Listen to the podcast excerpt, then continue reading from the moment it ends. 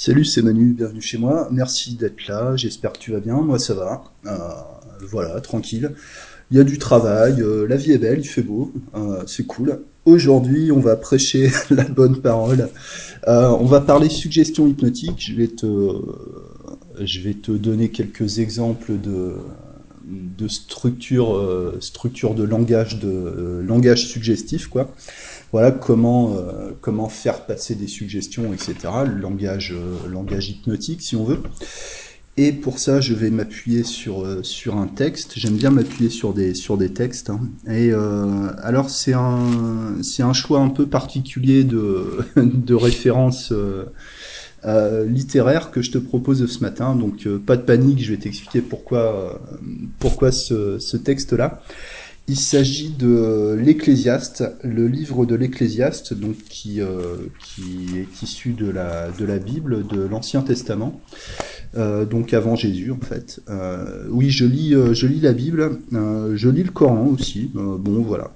Bref, pas de panique, on va pas parler, on va pas parler Dieu, religion ou, ou croyance ou ce genre de trucs. euh, on va parler, on va parler hypnose.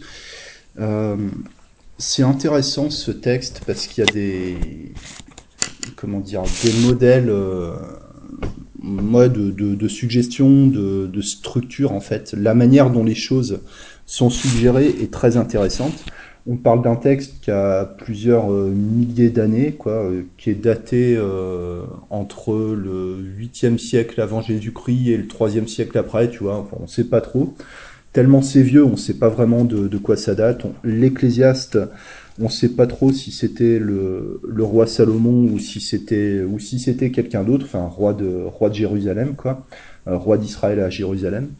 Euh, L'importance des idées, si tu veux. Euh, là, on parle d'idées ont traversé des, siècles, des millénaires, qui ont changé le monde pour le meilleur et pour le pire. Euh, à partir d'une à partir d'une grande idée, tu peux réaliser énormément de choses. C'est ça, euh, voilà, c'est ça l'intérêt.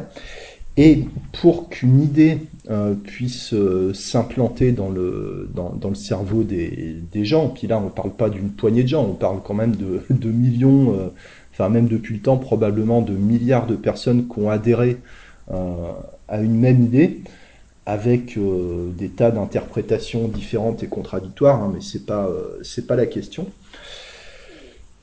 Pour implanter durablement des idées, la formulation de ces idées est extrêmement importante. Voilà. Et je pense que bah, justement ces textes-là sont un, modèle euh, d'efficacité pour ce qui est de ce d'implanter des idées dans, dans le cerveau. En fait, voilà voilà pourquoi c'est intéressant.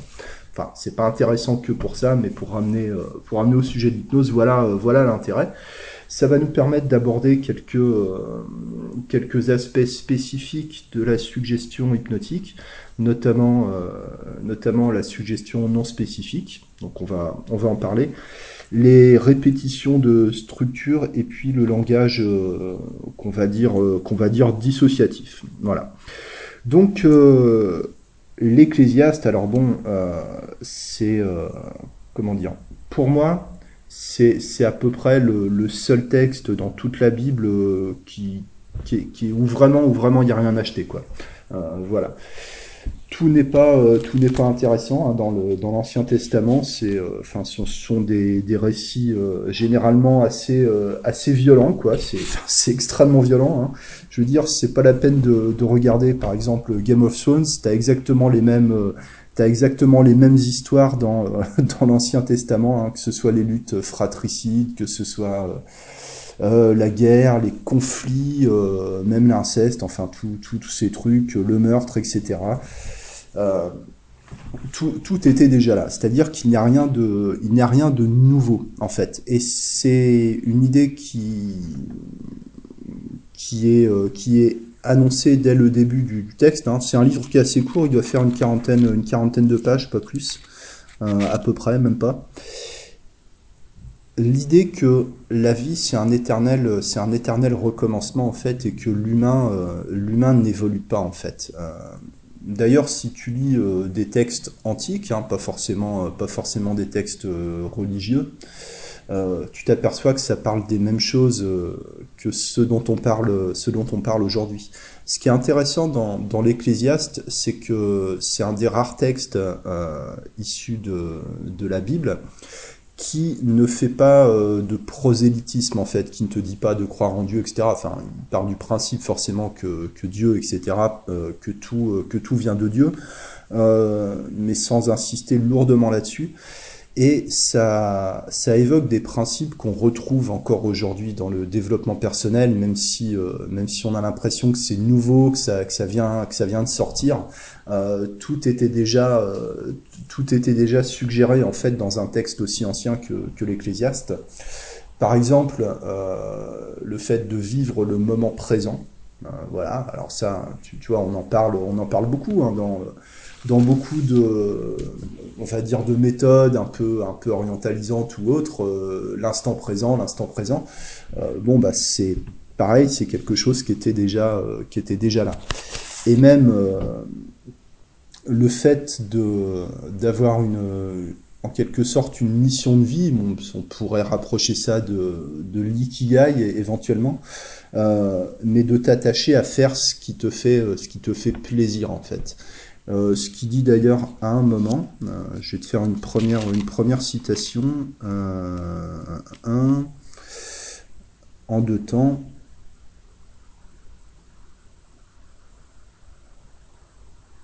Il n'y a de bonheur pour l'homme qu'à manger et à boire et à faire jouir son âme du bien-être au milieu de son travail. voilà. Une autre, dans le même style, un peu plus loin, et j'ai vu qu'il n'y a rien de mieux pour l'homme que de se réjouir de ses œuvres, c'est là sa part, car qui le fera jouir de ce qui sera après lui? Et en fait, l'Ecclésiaste, euh, ce texte, parle essentiellement de la, vanité, euh, c'est-à-dire de, de l'ego, en fait, quoi, euh, qui t'explique que on court après, après le vent, en fait, que tout est vanité. Voilà, vanité des vanités, tout est vanité, dit l'Ecclésiaste. C'est-à-dire que tout ce qu'on fait euh, ne sert à rien en fait à part euh, à part se faire plaisir quoi. en gros c'est ça l'idée. On peut on peut y trouver un côté extrêmement euh, nihiliste. Hein, rien ne sert à rien, tout est tout est nul.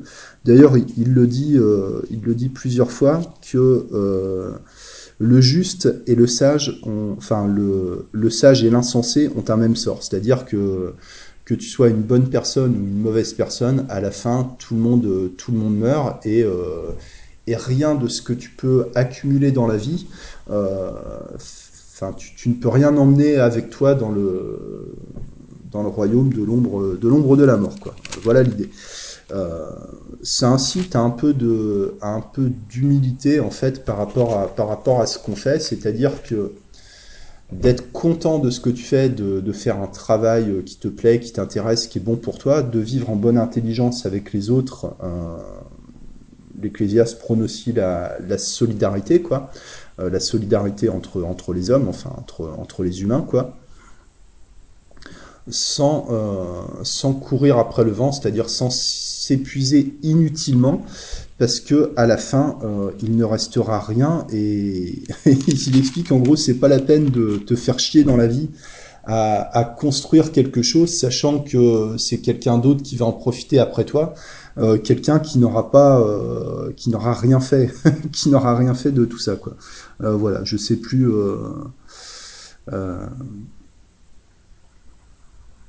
Tiens, il le dit. J'ai haï la vie, car ce qui se fait sous le soleil m'a déplu, car tout est vanité et poursuite du vent. J'ai haï tout le travail que j'ai fait sous le soleil, et dont je dois laisser la jouissance à l'homme qui me succédera, et qui sait s'il sera sage ou insensé. Cependant, il sera maître de tout mon travail, de tout le fruit de ma sagesse sous le soleil. C'est là encore une vanité. Il dit à un moment, mieux vaut une main pleine avec repos que les deux mains pleines avec travail et poursuite du vent.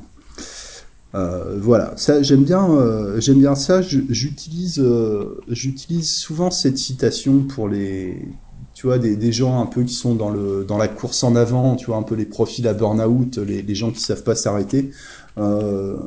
c'est une bonne, ça, fait un bon ancrage en fait quoi. Mieux vaut une main pleine avec repos que les deux mains pleines avec poursuite du vent. Ça fait partie aussi cette formulation d'un modèle en fait qu'on retrouve souvent dans les, dans les textes de la Bible, euh, le langage des parties du corps, le langage des organes. Euh, par exemple, si tu fais l'aumône, euh, ta main gauche ne doit pas savoir ce que fait ta main droite, tu vois. si ton pied heurte une pierre, voilà, si ton œil droit est pour toi une cause de chute, tu dois l'arracher, machin, bon, enfin sans, aller jusque là d'attribuer une action à un organe en fait quoi. Euh, ton œil voit quelque chose, ton oreille entend quelque chose, ta main fait ci, ton autre main fait ça, euh, tes pieds t'emmènent quelque part et ainsi et ainsi de et ainsi de suite quoi. Euh, ton cœur ressent quelque chose, tes, tes, entrailles réagissent réagissent à la peur par exemple. Ce genre de ce genre de formulation qui se rapproche de certains, euh, certains courants d'hypnose ericksonienne qui appuient beaucoup sur, euh, sur, la décomposition euh, de la personne par, par organe en fait. Quoi. Par exemple, vous pouvez être curieux de savoir quelle partie du corps est la plus, plus détendue, peut-être le bras gauche, peut-être les épaules, peut-être le bras droit, peut-être la tête, peut-être ces deux jambes, euh, peut-être l'une ou l'autre de ces deux jambes, peut-être cette jambe droite, peut-être cette jambe gauche. Et pendant que vos poumons inspirent de l'air, que votre cage thoracique expire, votre cerveau est en train de travailler sur la réorganisation émotionnelle, etc. Et euh, tandis que les yeux sont fermés, peut-être votre esprit peut voir quelque chose et vos oreilles continuent d'entendre ma voix, mais je ne sais pas ce que votre inconscient entend ni ce qu'il comprend. Voilà. Euh, ce qu'on qualifie souvent sous le terme de dissociation, bien que le terme soit soit impropre. Voilà. Ça, tu, vois, comme quoi c'est pas euh, c'est pas nouveau en fait. Et euh, c'est intéressant cette idée qu'il n'y a pas de nouveauté, parce que finalement, euh, je te, dis tous les textes anciens, mais même euh, tu, lis quelque chose qui date de 100 ans ou de 1000 ans ou de, ou de 4000 ans, euh, ça parle toujours des mêmes choses. C'est-à-dire que l'humain est sans cesse confronté encore et encore aux mêmes problèmes, aux mêmes contradictions, aux mêmes, névroses, aux mêmes, problèmes d'ego et à la même vanité en fait au même, euh, au même conflit intérieur entre, euh, entre la pression sociale et ses désirs personnels, entre la pression morale euh, de l'éducation d'un groupe et, et, ses, et ses besoins, ses, besoins personnels, peut-être physiologiques.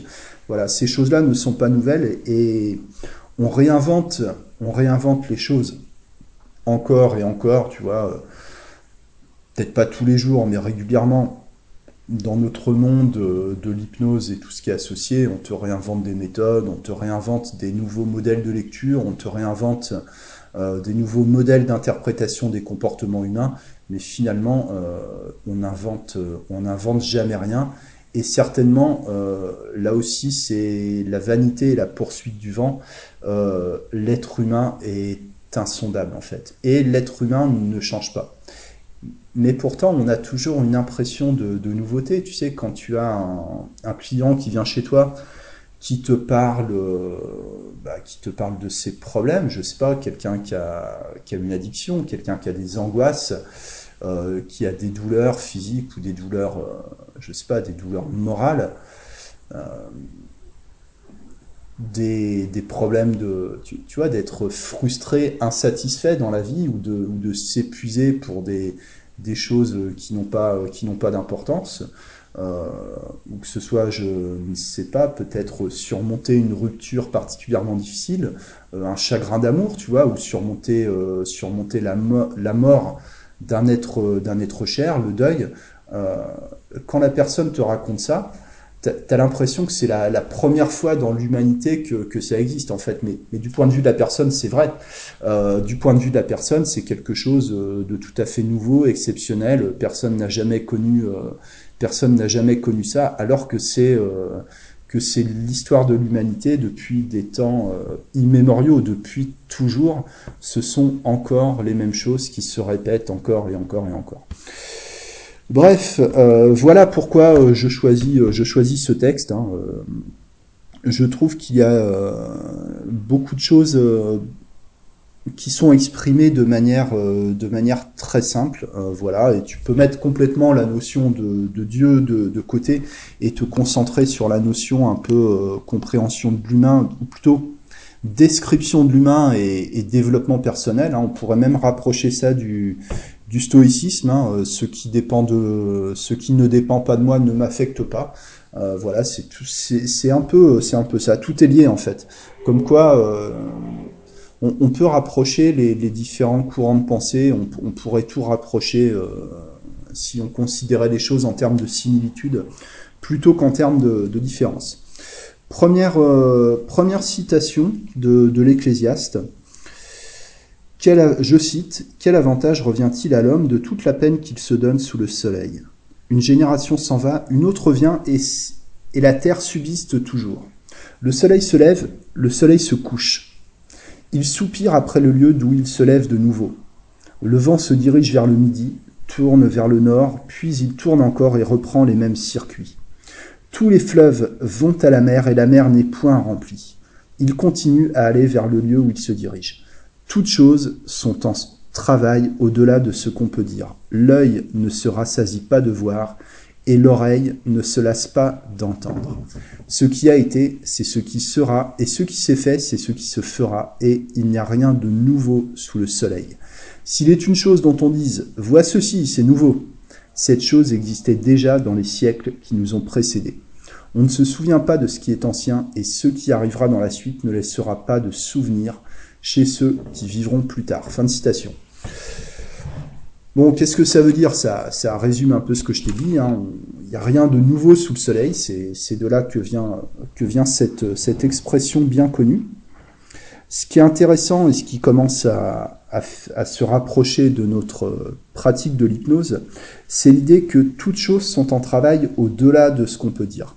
Ça peut être une, ça peut être un modèle de suggestion pour amener, euh, comment dire, pour amener les suggestions sur le travail inconscient. Toutes choses sont travail au-delà de ce qu'on peut dire. Le soleil se lève, le soleil se couche, il soupire d'après le lieu d'où il se lève le nouveau. De nouveau, le vent se dirige vers le midi, vers le nord, reprend les mêmes circuits, etc. Toutes choses sont en travail au-delà de ce qu'on peut dire. C'est des choses que tu peux euh, peut-être pas formuler de cette, euh, cette manière-là, parce que c'est vraiment c'est vraiment connoté biblique. Donc même si ça peut activer on va dire certains certains mécanismes de l'inconscient euh, collectif peut-être euh, c'est pas forcément la meilleure formulation. L'idée c'est de reprendre un peu euh, de reprendre un peu la structure mais avec des mots euh, peut-être un petit peu plus du langage courant. Par exemple as ton client qui est dans son fauteuil bon vous pouvez commencer par écouter un peu ce qui se passe autour de vous vous pouvez prendre contact avec l'environnement extérieur ça je t'en ai je t'en avais déjà parlé hein. Par exemple, euh, vous entendez les oiseaux dehors, en ce moment il y a les oiseaux, c'est le printemps, voilà. Et comme c'est le printemps, voilà, c'est le printemps comme c'était le printemps l'année dernière, comme ce sera le printemps l'année prochaine. Vous pouvez regarder euh, le ciel, par exemple. Dans le ciel, bon, bah, vous voyez que le ciel n'est pas vide. Il y a des nuages, euh, ça bouge, puis à un moment, les nuages, ça deviendra de la pluie, et la pluie, ça deviendra de l'eau, qui redeviendra de la pluie. Voilà. Tout est en travail, en fait. Et même l'air euh, n'est pas vide parce que dans l'air, euh, il y a de l'oxygène, il y a des gaz, il y a, des micro-organismes, il, y a des tas de choses qu'on ne voit pas. tout, est, tout est en travail. Dans l'air, bon, bah, je sais pas, il y a peut-être des ondes, il y a peut-être des trucs comme ça. Voilà, tout est, tout est vivant, tout est vivant, rien n'est inerte, tout est en travail en permanence, tout est en mouvement, tout est en changement permanent. Et c'est pareil à l'intérieur de vous et vous pouvez écouter ce qui se passe à l'intérieur de vous, vous pouvez vous intéresser à ce qu'il y a à l'intérieur de vous et prendre conscience que rien n'est statique à l'intérieur de vous, que tout est en mouvement. Vous respirez, vos poumons absorbent de l'air, votre cœur pompe euh, le sang, fait circuler le sang à travers vos veines pour nourrir vos muscles. Vos yeux peut-être voient quelque chose, même quand ils sont fermés vos oreilles entendent ce que je vous dis ou peut-être entendent le silence. Votre corps, même quand il ne bouge pas, il est en mouvement, il est en activité. Votre cerveau, votre inconscient est toujours en activité. Si je vous parle de votre respiration, vous pouvez être attentif à la manière dont votre corps respire, et parce que vous y êtes attentif, vous pouvez remarquer, peut-être dans un moment, peut-être maintenant, que la respiration change de rythme. Même si vous respiriez déjà avant que j'en parle, vous respiriez déjà avant de prendre conscience que vous respiriez. Voilà. Tout est en travail au-delà de ce qu'on peut comprendre, au-delà de ce qu'on peut percevoir. Voilà. Ça peut être un premier modèle de, suggestion. Euh, non spécifique. Voilà, je voulais te parler de, je voulais te parler de suggestions non spécifiques. Alors là, je me suis, euh, je me suis un peu éloigné de, de la citation d'origine. Hein, c'est volontaire parce que mon but c'est pas de, c'est pas de te vendre, c'est pas de te vendre la Bible. Hein, c'est de te présenter un peu des modèles de suggestions. Maintenant, je vais te, je vais te parler euh, du d'un extrait du livre de l'Ecclésiaste, qui est certainement le plus, euh, le plus connu et, à mon avis, le, le plus intéressant, euh, le plus intéressant d'un point de vue, euh, d'un point de vue suggestion, d'un point de vue langage euh, et d'un point de vue, euh, d'un point de vue hypnose en fait, quoi. puisque ça utilise la suggestion non spécifique et une, une technique euh, que j'affectionne particulièrement, que j'utilise énormément, euh, qui est la répétition de la répétition de structure en fait, qui n'est pas la répétition euh, la répétition pure et simple d'une même d'une même phrase. Je, je cite.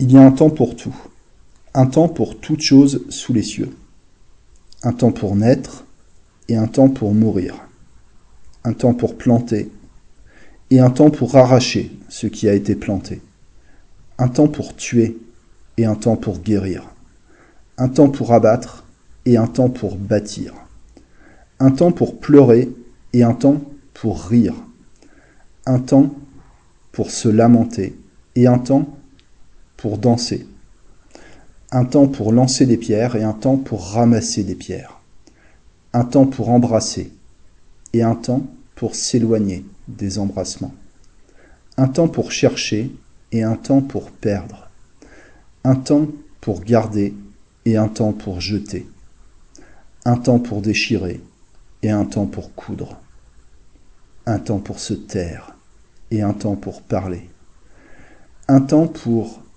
aimer et un temps pour haïr, un temps pour la guerre et un temps pour la paix. Quel avantage celui qui travaille retire-t-il de sa peine? Là, je saute un passage. J'ai reconnu qu'il n'y a de bonheur pour eux qu'à se réjouir et à se donner du bien-être pendant la vie. Voilà. Euh, fin de citation. Après, bon, après, ça part dans des trucs un peu plus, euh, un peu plus religieux, donc c'est pas intéressant, euh, c'est pas intéressant pour nous. donc tu remarques la, la, répétition de structure. Là, ça devient, ça devient clair il y a un temps pour X et un temps pour Y. Voilà. Et il te fait une énumération comme ça de choses, euh, contradictoires ou peut-être complémentaires. Ça c'est euh, ça c'est intéressant. Et tu vois que dans cette longue énumération avec la répétition de structure, surtout si tu ajoutes un ton de voix un peu un peu régulier comme euh, comme je viens de faire. Là j'ai opté pour un ton un ton monocorde, mais j'aurais pu mettre des accents toniques.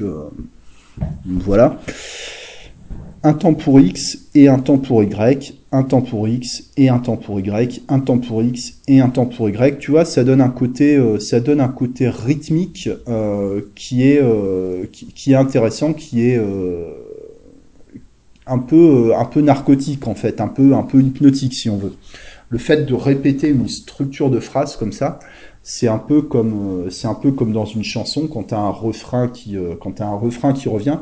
C'est une technique qui est extrêmement intéressante euh, et le un temps pour x un temps pour y je trouve que c'est extrêmement intéressant au niveau comment dire absorption intégration de par exemple des émotions par exemple des pulsions par exemple de tout un tas de, de, tout un tas de choses pour travailler sur l'acceptation. Je trouve que c'est extrêmement extrêmement intéressant tu remarques euh, peut-être, tu l'as certainement remarqué, euh, que tout ce qui est énuméré dans, cet extrait, ce sont des suggestions non spécifiques. C'est-à-dire que c'est absolument euh, vide de sens. Alors, la théorie de la suggestion non spécifique ou de l'artistiquement vague qui peut se rapprocher de la machine à phrase, mais euh, le problème de la machine à phrase, c'est que c'est rarement bien maîtrisé en fait. Euh, voilà. Par contre, si tu ajoutes une structure euh, répétitive comme, comme dans cet extrait, ça devient beaucoup plus écoutable en fait. que de simplement dire des choses qui n'ont ni queue ni tête, qui, qui à mon avis génèrent plus d'agacement que de que de comment dire que, d'apaisement quoi. La théorie de la suggestion non spécifique, c'est que tu énonces des phrases qui sont vides de sens, qui ne veulent rien dire. Par exemple, il y a un temps pour planter et un temps pour arracher ce qui a été planté. Qu'est-ce que ça veut dire? Euh, Ça ne veut absolument rien dire. Enfin, euh, à la limite, si on disait il y a un temps pour planter des fraises et un temps pour manger les fraises, ce serait un peu plus spécifique on pourrait même le dire comme ça. Il y a, enfin, tu, tu vois, il y a un côté métaphorique qui est intéressant. Euh, il y a un temps pour déchirer, un temps pour coudre, euh, un temps pour euh, un temps pour la guerre et un temps pour la paix. Il y a un temps pour abattre et un temps pour bâtir, un temps pour rire et un temps pour pleurer. Ça ne veut absolument rien dire. Ça n'a aucun sens. Ça n'a aucun sens spécifique. Donc la théorie, c'est que la personne, en entendant ça, va y mettre son propre sens, d'accord? Ce sera peut-être un sens conscient, d'accord? Peut-être que dans l'esprit conscient de la personne, ça va se, rapprocher de quelque chose de, particulier, de spécifique par rapport à son expérience personnelle, d'accord?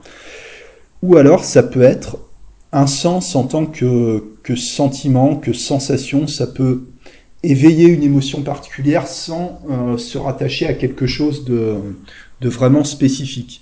Euh, quand tu dis il y a un temps pour pleurer, un temps pour rire, il y a un temps pour naître et un temps pour mourir. Euh, si tu travailles sur le deuil, euh, cette formulation-là, ça peut, euh, ça peut créer une, une, réaction émotionnelle intense, tu vois. Ça peut être un moyen d'activer une, une, libération, une expression émotionnelle. Pourquoi pas? Voilà, moi, je n'ai aucune idée de ce que l'inconscient, de ce que l'inconscient comprend, mais je trouve que les suggestions non spécifiques sont extrêmement intéressantes pour disons, pour ramener la personne dans une certaine ambiance, tu vois, dans un certain état, euh, moi que j'appelle narcotique, quoi, euh, qui n'est pas un état hypnotique, hein, voilà, parce qu'on peut être dans un état hypnotique en étant tout à fait éveillé, tout à fait conscient, euh, en bougeant, en parlant, etc. et on peut être dans un état hypnotique en étant à moitié endormi. Hein, on peut être aussi à moitié endormi, mais pas dans un état hypnotique.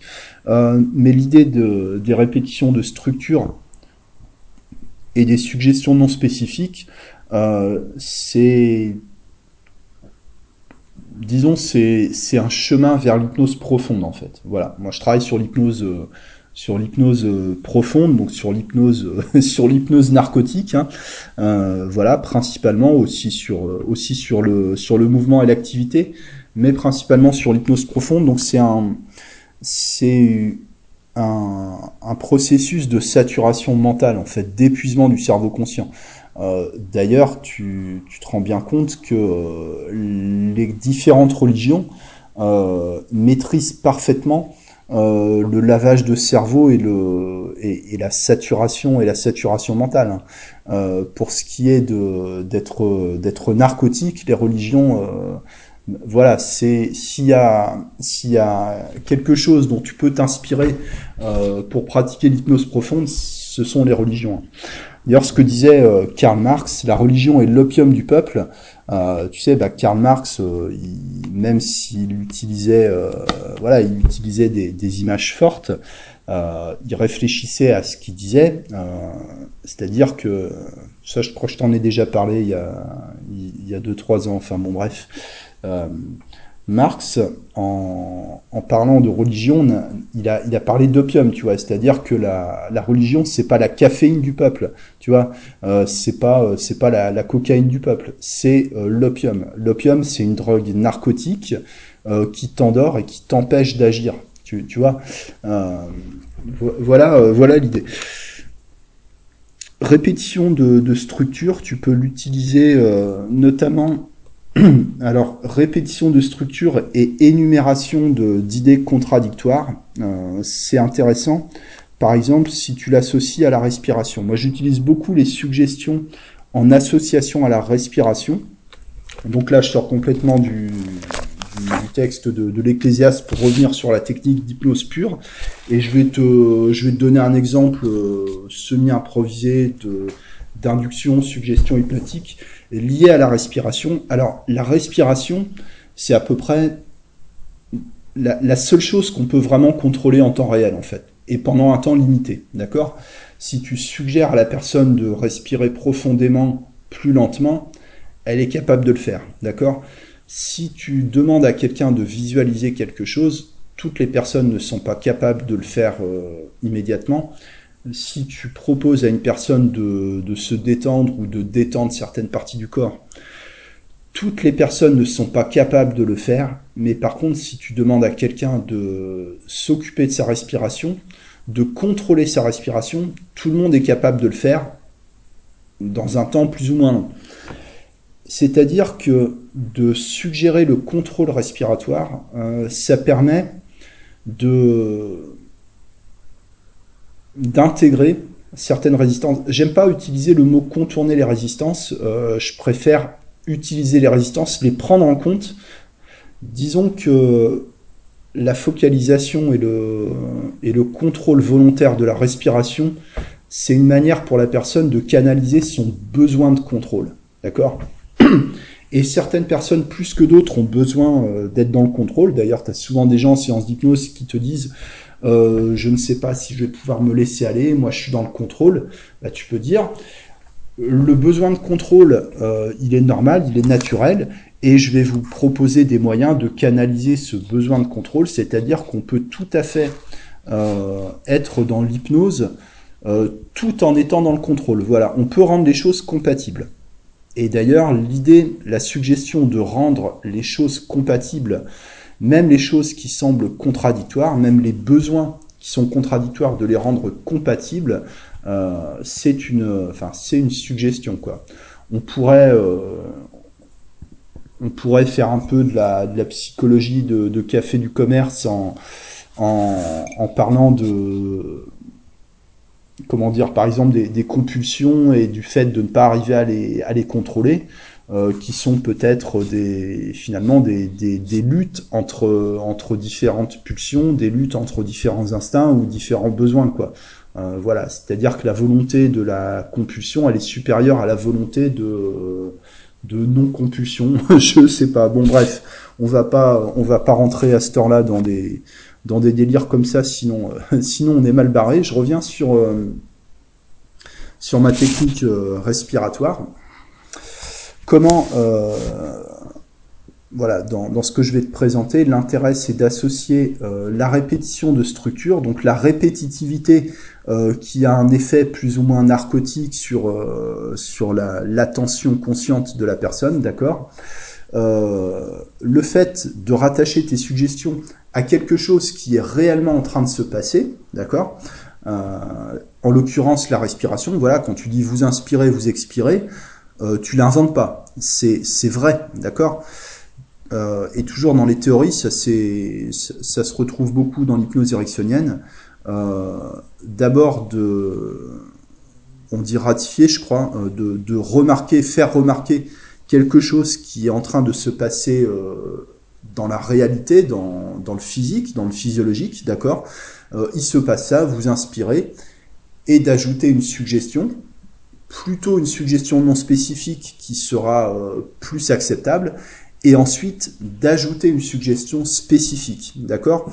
C'est-à-dire que tu vas sur, tu pars de choses réelles vers des choses un peu plus abstraites, vers des choses euh, suggérées, spécifiques, d'accord?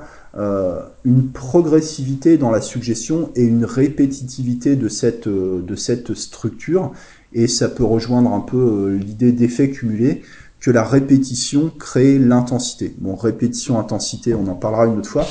Je, je vais te donner mon exemple, ce sera plus facile. Donc répétition de structure, suggestion non spécifique, suggestion spécifique. pendant que vous continuez d'écouter ma voix, je vous invite à vous intéresser à la manière dont vous respirez. Avant que j'en parle, vous respiriez déjà, mais c'était votre corps qui respirait. À présent que vous y êtes attentif ou attentive, vous respirez consciemment et quelque chose que vous faites consciemment, vous le faites différemment. Vous inspirez comme ça, vous relâchez comme ceci. Et une respiration complète, c'est l'inspiration, comme ça, et l'expiration, comme ça. C'est-à-dire que ces deux mouvements ne sont pas contradictoires. L'inspiration, comme ça, l'expiration, comme ça, ne se contredisent pas. Elles sont indissociables. Il y a un temps pour inspirer et un temps pour expirer. Et naturellement, simplement parce que vous y êtes attentif, vous pouvez remarquer que vous respirez plus lentement, plus calmement, plus profondément. Et c'est très bien comme ça. Ça fait du bien. Vous pouvez continuer. Il y a un temps pour inspirer, un temps où vous expirez. Et à chaque inspiration correspond une expiration c'est un équilibre. Et tout est une question d'équilibre. Et vous apprenez à restaurer l'équilibre à l'intérieur de vous. Vous inspirez et il y a un temps pour l'action. Vous expirez, il y a un temps pour le repos. Vous inspirez, il y a un temps pour la tension. Vous expirez et un temps pour le relâchement. Vous inspirez, il y a des temps de frustration. Vous expirez et il y a des temps de satisfaction. Vous inspirez. Il y a un temps pour construire. Vous expirez et il y a un temps pour reconstruire.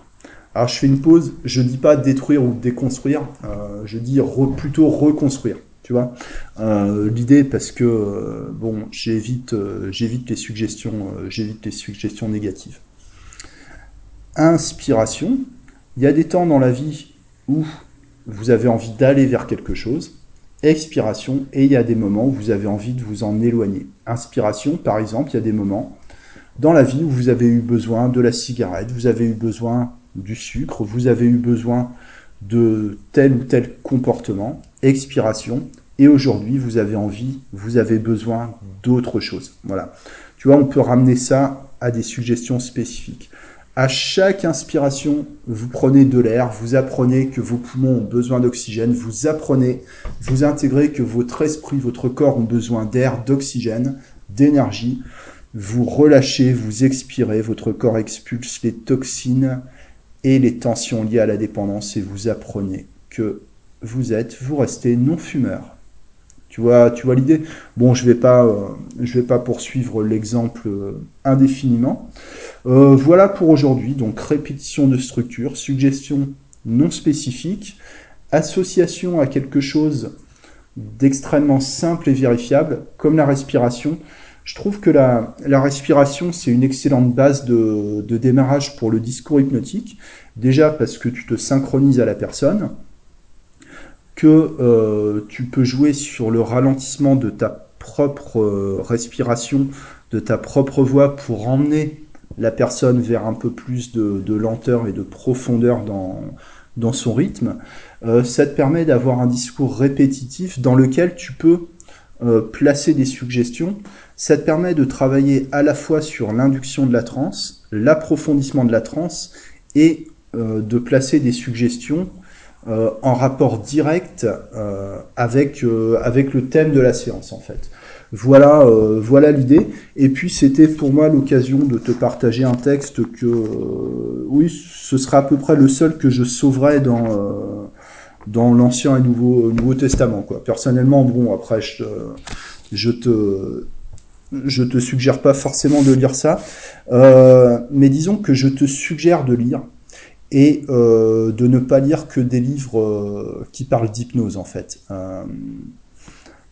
c'était un de mes formateurs il y a quelques années qui disait ça, je crois que c'était Pank qui avait dit ça que tu trouves les clés de l'hypnose en dehors de l'hypnose en fait. Et voilà, aujourd'hui je le comprends un peu mieux, tu trouves les clés de l'hypnose en dehors de l'hypnose, c'est-à-dire que ton discours hypnotique, ton, euh, ton phrasé si tu veux, je te parle pas de contenu, hein, je te parle de non-verbal, paraverbal, d'accord?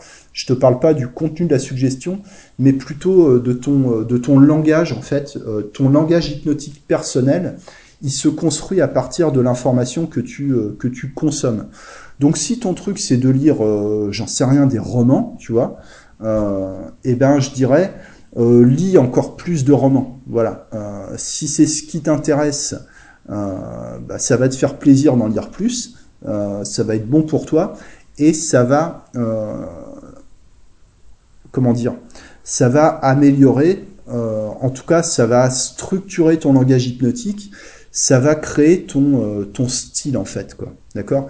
Euh, C'est-à-dire que chacun, on a tous notre personnalité, on a tous notre style, mais finalement, euh, à peu près tout ce qu'on tout ce qu'on dit ou la manière dont on dit les choses, c'est inspiré de références qu'on a accumulées. Donc le choix des références que tu vas accumuler, euh, c'est ce qui va, euh, voilà, qui va composer ton discours hypnotique. Bon voilà, c'est un peu compliqué pour euh, pour ce que je voulais dire. Hein. C'est beaucoup de mots pour dire pour dire pas grand chose. Bon, c'est lundi matin, je suis un peu je suis un peu endormi. Donc je vais m'arrêter là pour aujourd'hui. Je te remercie pour ton écoute, ton temps et ton bah, ton attention. Euh, puis voilà, bah, je te souhaite une excellente journée, une excellente semaine. À très bientôt. Merci, bonne journée et à bientôt. Ciao.